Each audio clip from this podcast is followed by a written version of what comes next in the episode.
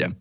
Der Radio FR Beizenkehr. Also Joel, fassen wir noch einmal heute zusammen. Was haben wir hier geboten bekommen beim Mittagsmenü von Trudi? Ja, zur Vorspeise hat es sehr schnell nach dem Bestellen äh, ein kleines gemischtes Salat gegeben. Ja, habe ich persönlich perfekt portioniert gefunden, muss ich sagen. Ich finde es aber gegen schade, wenn man nach dem Salat schon fast keinen Hunger mehr hat auf den Rest, oder? weil es erstens so kein Füll war und zweitens dann aber noch so eine mastige Soße drüber ist. Oder? Das ist jetzt beim Salat bei der Ständerat definitiv nicht der Fall gewesen. Ja, und jetzt kommen wir noch zum Hauptgang. Pommes frites, äh, ein bisschen Gemüse, Fleischkäse, zwei gute Stücke und Mhm. ein Spiegelei drüber.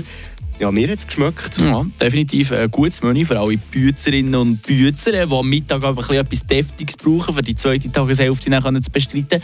Unbestritten genug haben auf jeden Fall wir zwei gehabt. Und einen Pluspunkt gibt es natürlich auch für die Gastfreundschaft von Trudi. Es hat das gut anbietet, muss ich sagen. Ja, finde ich auch, ja. Und was geben wir jetzt dieser Stindler gesamthaft für das Mittagsmenü?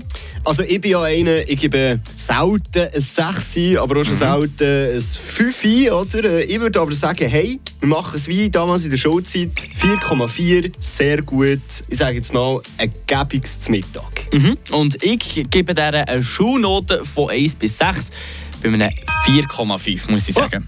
Ist echt. Ja, der Stindler kann man definitiv einen Besuch abstatten.